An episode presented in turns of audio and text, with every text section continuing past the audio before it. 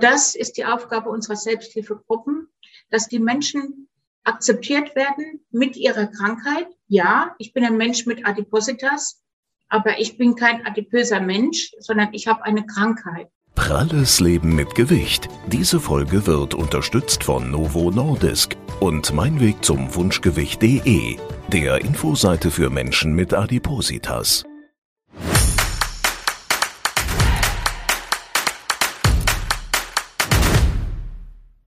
Übergewichtige werden in unserer Gesellschaft immer noch oft schief angesehen. Da heißt es, sie wären dick, träge, faul. Kurzum, ähm, sie hätten einfach nicht genug Disziplin, um sich gesund zu ernähren und sich mit Sport, zum Beispiel mit Bewegung, fit und gesund zu erhalten. Und diese Vorurteile, die machen natürlich vielen Betroffenen neben dem Gewicht zusätzlich noch sehr zu schaffen.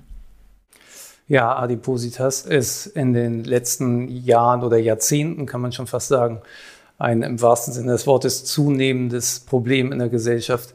Immerhin sind ungefähr 25 Prozent der Gesellschaft inzwischen adipös. Und da gibt es Selbsthilfegruppen, die allen die Arbeit, also nicht nur den Betroffenen, sondern auch den Therapeuten, so wie Ärzten zum Beispiel, die Arbeit deutlich erleichtern. Denn die Ursachen von Adipositas Letztlich ist es immer eine fehlerhafte Kalorienbilanz, aber die Ursachen dieser fehlerhaften Kalorienbilanz, die sind sehr unterschiedlich. Das können psychische, das können medizinische, das können seelische oder sonstige Gründe sein. Und da sind Selbsthilfegruppen unter Umständen für alle eine große Hilfe. Mhm, so ist es. Und Betroffene können sich, du hast es gerade schon angesprochen, neben den Ärzten eben ja, Rat, aber auch Unterstützung holen bei äh, ja, Gleichgesinnten, möchte ich fast sagen, eben bei Menschen, die ihr Schicksal sozusagen teilen. Und diese Selbsthilfegruppen, die gibt es deutschlandweit, zum Beispiel der, die, die Adipositas Hilfe Deutschland, um eine zu nennen, aber auch den Adipositas Verband. Und von dort freue ich mich, heute begrüßen zu dürfen zwei Gäste, nämlich die Christel Moll und Marion Rung-Friebel. Die beiden sind Vorstandsvorsitzende des Adipositas Verbandes und werden uns heute berichten, weshalb es eben so wichtig ist, ja, sich zusammen zu verbünden gegen diese Erkrankung. Wie viele Mitglieder und wie viele Selbsthilfegruppen gibt es denn überhaupt? Also mal so eine Größenordnung. Ich habe überhaupt keine Vorstellung davon. Ja, erstmal hallo. Ähm, das ist eine ganz schwere Frage, weil es gibt auch eine ganz hohe Dunkelziffer äh, an Gruppen, die wir gar nicht kennen. Gruppen gibt es bundesweit. Wir haben ein Postleitzahlverzeichnis auf unserer Homepage aufgebaut. Das sind über 260 Gruppen, die uns bekannt sind, schon verzeichnet. Und da kann man dann auch sehen, wie viele äh, Gruppen sich tatsächlich irgendwo treffen. Fakt ist, dass in den Gruppen zwischen fünf und manchmal bis zu 100 Leuten sind, sodass wir eine Mitgliederzahl gar nicht nennen können. Hm, aber es geht dann, wenn man es hochrechnet, also wenn du sagst 260 Gruppen allein bei euch, die bekannt sind ähm, und die Mitglieder multipliziert, dann eben noch die anderen Selbsthilfeverbände, auch die Dachverbände, da kommen dann schon viele tausend Menschen deutschlandweit zusammen, ne? So ist es und das ist auch gut so. Der Zulauf ist immer noch ganz stark. Das heißt, ihr wachst also weiter? Ständig und permanent. Wissen Sie ungefähr, wie sich das zusammen, wie sich die Leute zusammensetzen? Also so ungefähr die Altersstruktur und die ähm, Geschlechteraufteilung. Also ich könnte mir vorstellen, dass es mehr Frauen als Männer sind in den Selbsthilfegruppen. Liege ich da richtig? Ja, hallo erstmal auch von mir. Ähm, ist ganz unterschiedlich. Äh, als ich 2010 gestartet bin, waren es tatsächlich äh, eher Frauen mit dabei, so wirklich vom Alter so 40, 50 und nach oben. Mittlerweile hat sich das aber äh, ganz stark verändert. Es sind sehr viele Männer mit dabei, wirklich viele und ähm, auch jüngere Leute, also in unseren Gruppen teilweise schon ab 18 Jahren. Mhm. Da wollte ich jetzt gerade fragen, für wen ist denn jetzt die Selbsthilfegruppe geeignet? Wir haben es ja gerade schon gehört, natürlich klar für die Betroffenen selbst, ähm, aber auch zum Beispiel für die Angehörigen? Ja, also wir in, in meinen Gruppen, es kommt natürlich auch immer auf den Gruppenleiter drauf an, äh, wird es spezielle äh, Stunden immer stattfinden, bei denen Angehörige mitkommen dürfen. Da ist auch mal äh, ein Elternteil dabei, äh, eine Mama, ein Papa oder auch äh, Kinder mit dabei, Geschwister, die sich einfach äh, gar nicht vorstellen können, Adipositas ist eine Krankheit und die dann auch mal hören wollen, was gibt's denn, was haben wir für Möglichkeiten, was können wir tun. Bei anderen sind die Gruppen so offen, dass jeder Zeit auch äh, Angehörige mitkommen dürfen. Aber äh, ich finde es wichtiger jetzt für meine Gruppen, die ich ja selbst habe, dass wir so ein bisschen eine geschlossene Gruppe sind und nur Betroffene und auch dann vielleicht in einen besseren Austausch kommen. Die Gruppen bestimmen ja ihren Rahmen selbst, ja. Äh, die sollen sich so austauschen, dass sie sich miteinander vertrauen und auch offen reden können. Und deswegen bestimmen die Gruppen selbst, äh, ob auch Angehörige dazu kommen dürfen sollen. Und deswegen ist es auch in allen Gruppen unterschiedlich. Und was würden Sie sagen, ist so der meist geäußerte Wunsch oder das meist geäußerte Ziel, um an diesen Gruppen teilzunehmen? Ist es mehr so informativer Charakter, dass man sagt, Mensch, hier kriege ich am besten alle Informationen auf einen Haufen und Erfahrungsschätze, die ja sehr wertvoll sind und eben mit deutlich mehr Zeit, als der Arzt in der Regel für einen zur Verfügung hat? Oder ist es mehr die moralisch-seelische Unterstützung? Was denken Sie, was überwiegt? Also am Anfang ist es zuerst mal die Überwindung, uns zu besuchen. Und äh, da geht es noch gar nicht so darum, wie bekomme ich Hilfe. Eigentlich ist es eher so, werde ich dort anerkannt und darf ich da wirklich sein, wie ich bin? Oder werde ich wieder beschimpft, du hast keinen Willen, äh, du kannst nur nicht abnehmen, du musst dich einfach nicht so anstellen. Und wenn die Betroffenen dann das erste Mal bei uns sind und sehen, wie wir miteinander umgehen, dass sie wirklich so einfach so sein dürfen, wie sie wirklich sind und sie werden angenommen, dann gehen sie erstmal wieder richtig mit in, in Dialog und in den Austausch und fragen auch mal, was habt ihr denn gemacht? Was gibt es denn für Möglichkeiten? Kann ich dies tun? Kann ich das tun?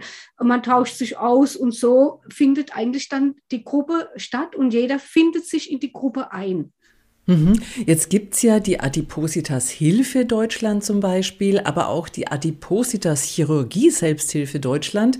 Also im Prinzip ja Verbände, die quasi ein ähnliches Feld sozusagen beackern. Ähm, gibt's da einen Wettbewerb unter den Verbänden oder tauscht ihr euch eher aus? Ist das eher ein Netzwerken? Also für uns ist es tatsächlich ein Netzwerken. Jeder, ich vergleiche das immer mit, mit einem Automobilclub. Es gibt ganz viele Automobilclubs und ich suche mir den aus, der für mich der geeignetste ist, der mir gefällt. Auch die Menschen vielleicht, die dort sind. Ja gut, beim Automobilclub vielleicht weniger die Menschen, aber bei äh, unseren äh, großen drei Verbänden ist es tatsächlich so, der eine bietet ein bisschen mehr ein Seminar an, der andere mehr äh, Treffen. Und so suchen sich das äh, die Betroffenen auch aus. Äh, manchmal auch was vom äh, Wohnort die Nähe ist, aber von den äh, Kernbotschaften, unsere Ziele, haben wir drei Verbände alles das Gleiche, nämlich die Aufklärung. Adipositas ist eine chronische Krankheit und wir möchten natürlich die deutschlandweite einheitliche Regelung der Bezahlung. Also da sind wir uns einig und da machen wir auch alles zusammen und natürlich auch auf politischer Ebene gehen wir drei Verbände wirklich Hand in Hand und haben da auch unsere Arbeitsgruppen. Was heißt Bezahlung? Da bin ich jetzt gestockt, äh, bin, bin ich kurz drüber gestolpert die äh, Bezahlung der Adipositas-Chirurgie, also unsere Therapie. Wir bekommen ja von der Krankenkasse nichts bezahlt. Und das möchten wir, dass deutschlandweit geregelt ist, dass wir das auch bezahlt bekommen. Wenn im Krankenhaus eine OP stattfindet, die Kosten werden übernommen. Wenn das Krankenhaus operiert, auf, äh, ohne Kostenzusage. Auf der anderen Seite braucht man, muss man noch einen Antrag stellen, ob die OP genehmigt wird. Aber Ernährungsberatung, Reha, äh, Sportsachen werden alle nicht bezahlt bei Adipositas. Also Therapie wird nicht deutschlandweit nicht bezahlt. Wenn, wenn man Glück hat, kommt was von der Kasse. Dann sagen die, okay, wir legen was drauf auf die Ernährungsberatung. Aber das ist auch das Problem, dass mit drauflegen das nicht funktioniert bei ganz vielen es kann einfach nicht bezahlt werden. Ne? Also manchmal 60, 70, 80 Euro die Stunde Ernährungsberatung, ne? wenn man selbst übernimmt. Keine Chance. Also die Verbände arbeiten untereinander zusammen, unterscheiden sich ein bisschen, aber letztlich haben sie das gleiche Ziel oder die gleichen Ziele und äh, arbeiten da auch politisch dann in eine Richtung. Wie, wie ist denn die Zusammenarbeit mit Ärzten oder mit ärztlichen Verbänden. Also auch die sind ja ein Schwergewicht für politische Entscheidungen. Wie ist denn da das Verhältnis? Also die Verbände selbst haben äh, in den Expertenkreisen im Moment einen ganz, ganz hohen Stellenwert. Äh, wir sind zum Beispiel zusammen auch in der DRA, Deutsche Adipositas Allianz, äh, mit vertreten. Da sind alle Fachgesellschaften, es sind Krankenkassen mit dabei, äh, die Mediziner sind mit dabei und äh, wir haben da immer wieder Sitzungen, weil wir auf ein gemeinsames Programm hinarbeiten. Äh, auch Politiker sind hier mit vertreten. Wir haben auch eine politische Arbeitsgruppe mit äh, Abgeordneten mit dabei. Äh, also so, dass wir natürlich auch mal in Berlin ein bisschen mehr äh, Fuß fassen können und hier auch noch unsere Botschaft weiterbringen können. Mhm. Jetzt, ähm, wenn man sich die Webseiten mal anschaut, auch eure, dann sieht man, ihr unternehmt viel gemeinsam. Da kommen wir gleich auch noch drauf zu sprechen. Also da gibt's Kochen, Bewegung und so weiter. Aber ähm, ihr ladet auch ein. Es gibt ja ein Seminarangebot auch zu Kongressen, zu Fachkongressen zum Beispiel. Was, was passiert da? Können sich da Laien quasi bei, bei Ärzten fit machen oder wie muss man das verstehen? Also es sind zwei verschiedene Dinge. Seminare, die wir anbieten, sind für die Multiplikatoren in den Selbsthilfegruppen und zwar für die Selbsthilfegruppenleitungen. Ja, die sollen ja auch immer auf aktuellem Stand bleiben. Die sollen Hilfestellungen bekommen, wie man so eine Gruppe organisieren kann, wie man die Themen angehen kann, woher man Mittel und so weiter bekommt. Das ist auch eine unserer Hauptaufgaben, die wir uns äh, gestellt haben. Diese Seminare sind super gut besucht. Äh, und wir helfen da auch, äh, die Finanzierung für die Seminare für die einzelnen Gruppen zu bekommen. Die Fachkongresse ist wieder was anderes. Meistens sind die auch nur für Fachleute. Wir versuchen immer wieder, auch die Selbsthilfegruppenleiter damit reinzubekommen, weil wir ja auch die Selbsthilfegruppenleiter motivieren wollen, mit bei der Sache zu bleiben und auch Hintergrundwissen zu bekommen. Ja, so haben wir bei der Deutschen Adipositas Gesellschaft es erreicht, dass bei einer Fortbildungsreihe, die für Hausärzte war, unsere Selbsthilfegruppen leider dabei sein durften und aus eigenen Erfahrungen berichten durften. So ein bisschen von den Verbänden weg. Wie sehen Sie das, dass Adipöse oder Übergewichtige und Adipöse zunehmend mehr auch in Werbung und in TV eingesetzt werden? Ist das für Sie eher was Positives, wenn man sagt, ja, die gehören zur Gesellschaft mit dazu und das ist einfach Teil unseres Daseins oder sehen Sie das eher kritisch, weil Sie sagen, naja, das sind Sendungen, wo man sich über die lustig macht vielleicht oder da wird mich mal Ihre Meinung dazu interessieren. Da kann man ja sicher geteilter Meinung sein. Eben, wir sind geteilter Meinung und zwar teilen wir ganz klar zwischen Werbung, was in der Werbung passiert und was äh, in solchen Formaten wie Biggest Loser und so weiter passiert. Ja, äh, bei der Werbung finden wir es, wir haben uns gerade gestern darüber unterhalten, äh, sehr gut, dass jetzt auch ein mehrgewichtiger Mensch ins normale Gesellschaftsbild gehört und es dadurch selbstverständlicher wird und vielleicht nicht mehr so stigmatisierend, äh, mehrgewichtige Menschen innerhalb der Gesellschaft zu sehen. Bei Biggest Loser sieht es wieder etwas anders aus. Da übergebe ich gerne mal an Marion. Die hatte auch schon Erfahrungen. Ja, ähm, es ist äh, ganz schlimm, wenn Betroffene einfach nur vorgeführt werden. Also ich war auch schon in, in Sendungen eingeladen und, und wurde gefragt und ich habe einfach nur aufgeklärt und es war dann schon zu viel. Dann hieß es schon, nee, das versteht unser Publikum nicht, das wollen wir so nicht, sie müssen einfacher sprechen und ich spreche einfach, man kann das verstehen. Das wurde dann auch nicht gesendet, weil ich einfach nicht über Betroffene geschimpft habe und habe gesagt, ey, die sind ja alle selbst schuld. Und das wird man äh, aus meinem Mund auch niemals hören, weil ich einfach nicht der Meinung bin, ist ja auch eine falsche Meinung, äh, aber es sind wirklich Formate, die, die wollen das einfach. Äh, sie, die kommen auch auf uns zu und sagen, sie möchten gerne eine 24-jährige Chirurgin, äh, die aber ganz, ganz viel Berufserfahrung hat und sie möchten aber einen Patienten dazu, der mindestens 250 Kilo wiegt und dann bitte, er möchte sich vor der Kamera ausziehen. Nein, sowas gebe ich, ich mir nicht an und sowas gebe ich auch nicht weiter und würde auch niemals hier einen Patient suchen, der da mitmacht. Also das ist sehr, sehr grenzwertig, aber leider immer noch an der Tagesordnung, dass es passiert. Was mir in den Selbsthilfegruppen sehr wichtig ist, genau da wollen wir den äh, Besuchern der Gruppen den Rücken stärken, sich als Patient durchzusetzen. Zu sagen, ich habe eine Krankheit und ich habe ein Recht auf Therapie und ich möchte jetzt, dass mir irgendjemand weiterhilft auf meinem Therapieweg.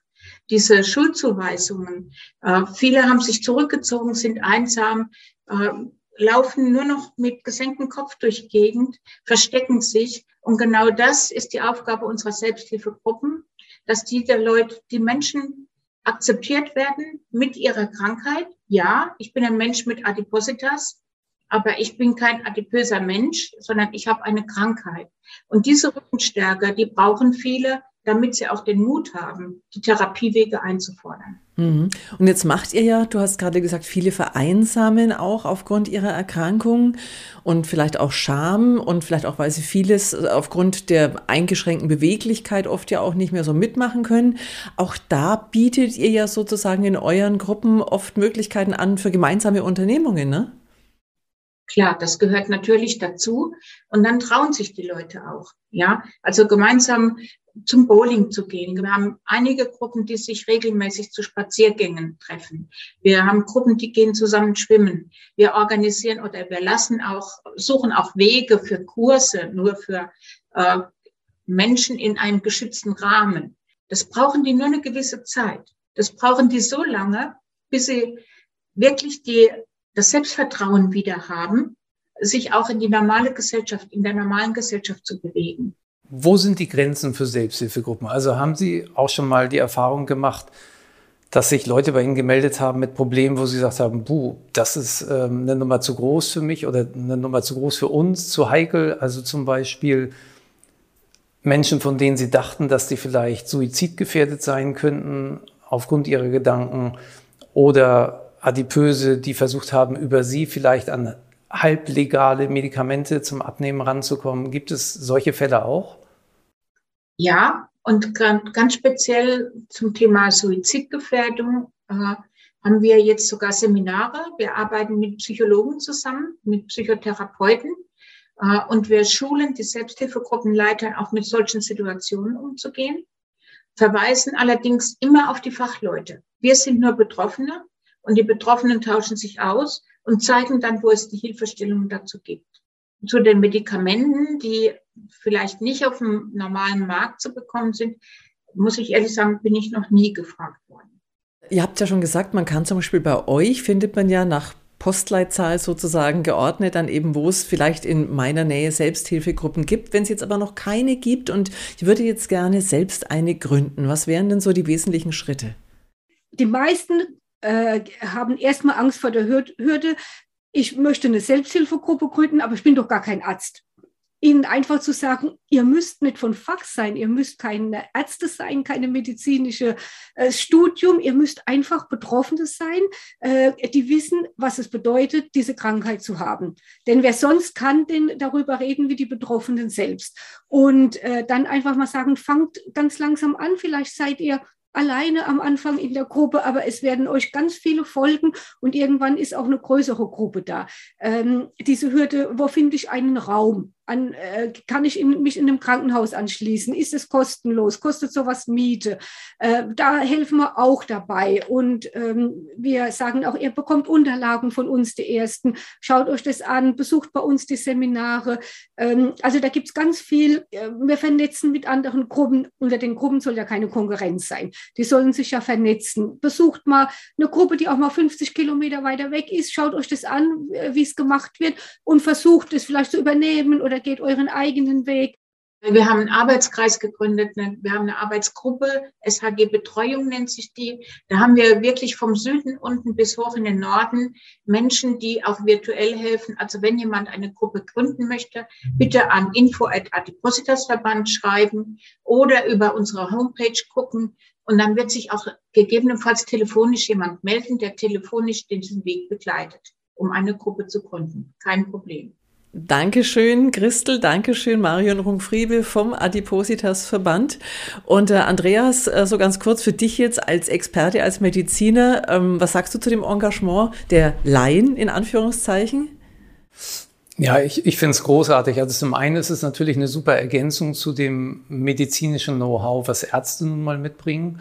Und dann ist es natürlich auf jeden Fall eine Gruppe von Menschen, die aus Erfahrung sprechen können. Das können eben nicht alle Ärzte, es sei denn, sie haben lange als Arzt mit Adiposen gearbeitet, Adipösen gearbeitet.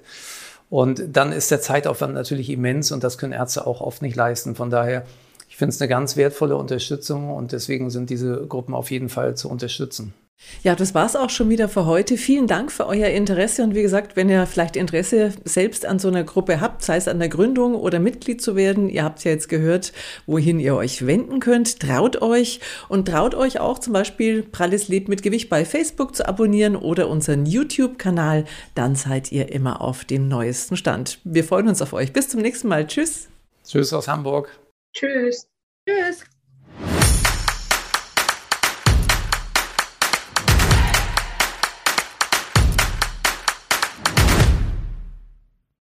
Pralles Leben mit Gewicht. Diese Folge wurde unterstützt von Novo Nordisk und Mein Weg zum Wunschgewicht.de, dem Infoportal für Adipositas Betroffene.